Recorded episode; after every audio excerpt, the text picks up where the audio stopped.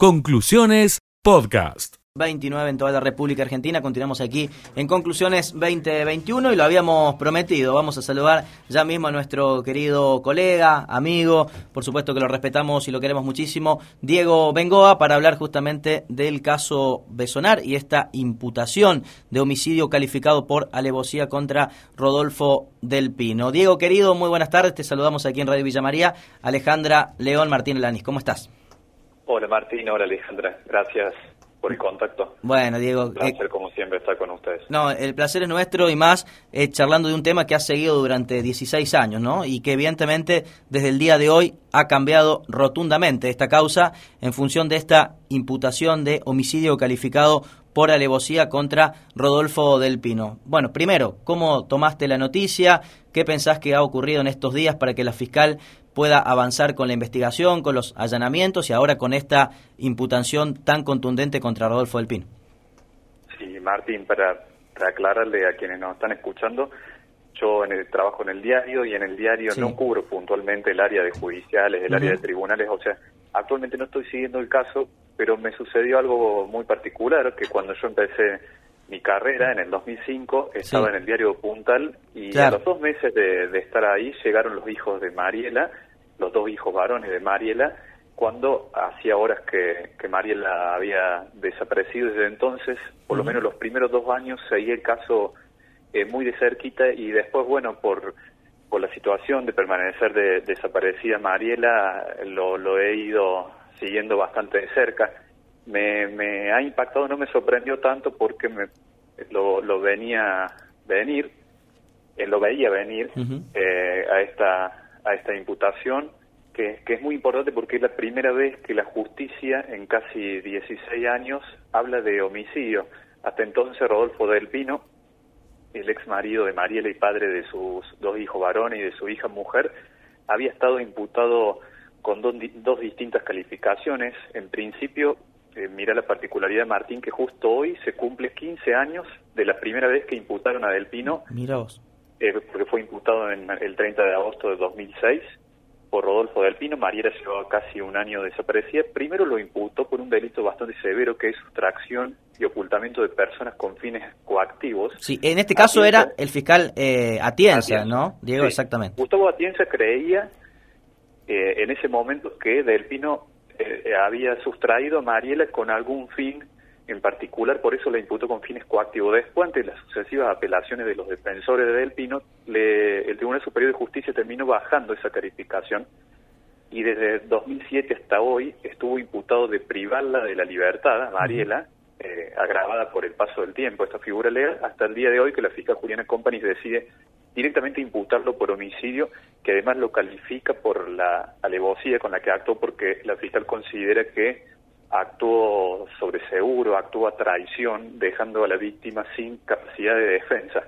La particularidad, Martín, es que eh, Del Pino está en libertad y la fiscal no ordenó su detención por la falta de de la aparición de, de Mariela, el cuerpo de Mariela, que es lo que se busca por estas horas.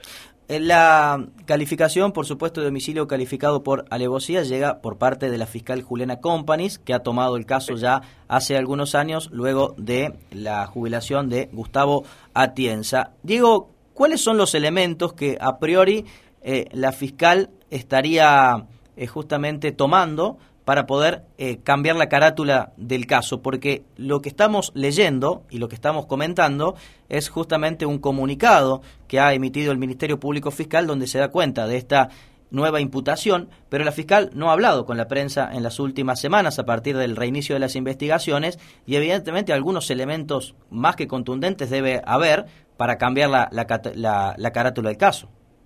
Sí, la fiscal creo que se ha manejado con un hermetismo muy grande, a tal punto que, recordemos Martín, que la semana pasada imputó tres policías del área de protección de personas, policía de la provincia de Córdoba, por filtrar datos, porque justamente una de las cosas que, que quiere es que se maneje la causa totalmente bajo secreto y justamente a raíz de este hermetismo que le ha dado a la investigación es que prácticamente no se conocen muchos detalles. Claro. Eh, sí, evidentemente hay elementos que el fiscal Atienza no tenía en su momento. Eh, yo sé que ha pasado mucha gente por tribunal en las últimas semanas a declarar.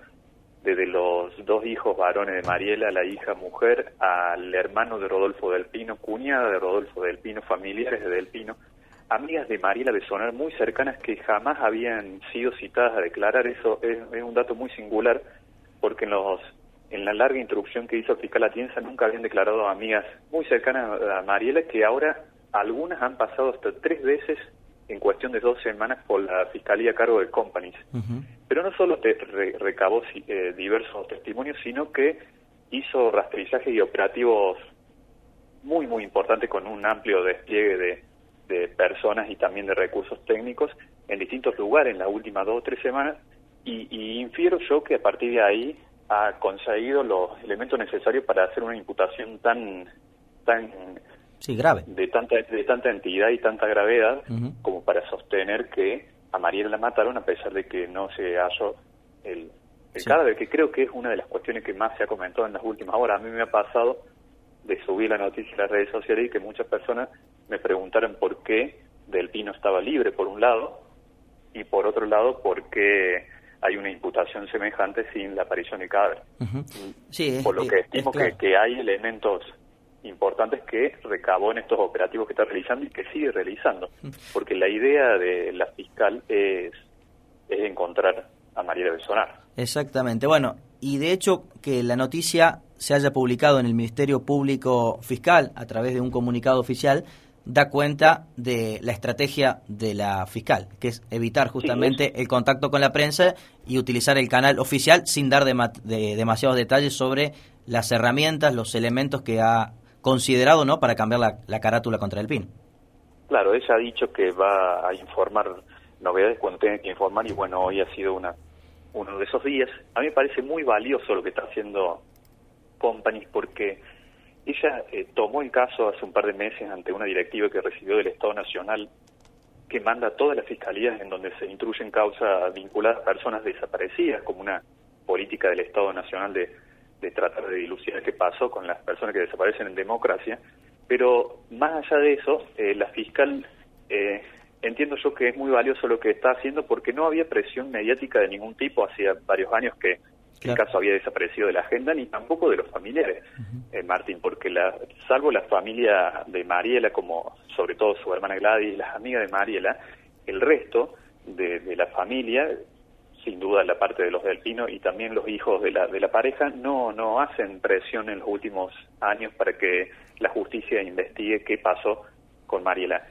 Por lo que para mí es muy valioso que una fiscal, más allá de que su, su deber y su obligación, haya tomado este caso prácticamente como una, una prioridad, prioridad en la fiscalía del segundo turno. Sé que le está dedicando muchas horas por día y que además cuenta con recursos que le ha eh, provisto el Estado provincial y el nacional, como si se tratara de un caso que estaba en, en boca de todos. Diego, eh, me vas a corregir, pero en en el tiempo que lleva esta causa, los hijos han eh, sostenido un poco la, la, posición del padre, ¿no? En relación a, a la, justamente la inocencia de Rodolfo del Pino y en algún momento creo que hasta han solicitado a través de su abogado, estamos hablando de los hijos, la absolución de, del padre en este, en este caso.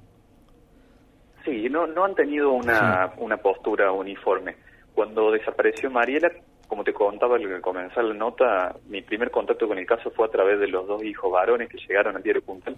Yo tuve mucho vínculo con los con los hijos de Mariela, sobre todo en ese año de posterior al día de la desaparición y hasta que imputan a Rodolfo del Pino, y ellos sostenían que la madre no se había ido por su cuenta, que la madre había sido víctima de alguna de alguna situación, y también eh, hablaban muy muy bien de su madre. Ellos tenían mucho contacto, eh, hablaban con mucho amor de la madre. Después, cuando detienen Rodolfo del Pino, ellos cambiaron completamente de postura y actitud. De hecho, ante la prensa nunca más quisieron hablar y tampoco hicieron, dieron impulso ni en la, ni en la justicia ni en los medios de comunicación que, que uno interpreta que cuando desaparece alguien, los medios de comunicación son casi el lugar a donde van todas las familias para, para tratar de que continúe el caso, para conseguir respuestas. Eh, ellos en los últimos años habían, mm, recuerdo haber hablado con Marcelo Martín Silvano, que es el abogado, no sé si actualmente los representa. Sí, todavía sí, todavía sí. Eh, ellos decían que llegado el juicio oral y público, ahí iban a, iban a tomar una postura de apoyar o no la absolución del padre, pero que por el momento no iban a hacer ninguna no iban a tomar ninguna postura en torno a si, a si Rodolfo del Pino era inocente o era culpable de esta situación. Por lo que yo sé, actualmente e, ellos eh, están viendo cómo avanza la justicia y dejando actuar. Bueno, eh, como siempre, Diego, es un placer charlar contigo. Eh, con este caso que, que has seguido muy de cerca, como decías, en los primeros años y por las palabras y por lo que nos has contado, evidentemente no lo has dejado de seguir porque tenés eh, realmente muy, muy buena data sobre la investigación que lleva adelante la fiscal Juliana Companies en este momento. Veremos de aquí en adelante cómo continúa esta historia porque cada vez que se menciona ¿no? el caso Besonar aquí en, la ciudad y, en la región genera un alto impacto, un alto interés de la, de la población, del mundo periodístico y más aún cuando el delito ya es tan grave, ¿no? La acusación ya es tan grave. Y además, Martín, se trata nada menos que de una persona de, que, ha desaparecido, ¿no? Que, nunca más se supone de que no hay en la historia judicial y policial de Villa María, salvo el caso de Sara Mundín, que desapareció y, nunca más se supo nada de ella. Bueno, Mariela vendría a ser el segundo caso de, de una persona que nunca nunca pudimos conocer, así que, eh, bueno, la expectativa de que de que haya justicia, yo creo que realmente tengo mucha expectativa a pesar de que pasaron 16 años, de que la Fiscalía va a encontrar a, a Mariela Besona. Eh, tengo esa expectativa, lo que pasó un par de meses atrás, o a lo mejor ya un año con el caso del atentado contra Alejandro Roganti, el dirigente gremial de Luis Fuerza, que después de 10 años de impunidad en la que no haya, en la que no hubo detenidos ni imputados como autor intelectual, terminaron deteniendo y después condenando a Eduardo Brandolín después de 10 años, me hace también pensar, está bien que se trata de casos con particularidades muy distintas, pero me hace pensar que aún, a pesar del largo paso del tiempo, puede llegar a haber justicia. Diego, querido, te mando un abrazo, gracias como siempre, y para otra ocasión hablamos de, de, política, porque se vienen las elecciones y sabemos que ahora seguís muy de cerca los temas políticos, así que para los días previos o tal vez para después de las pasos vamos a charlar de vuelta sobre, sobre este tema. Bueno, gracias a ustedes y gracias, gracias por hablar de, del caso. Bueno, muchas gracias, Diego, un abrazo, hasta luego. Un abrazo, hasta luego. Conclusiones, podcast.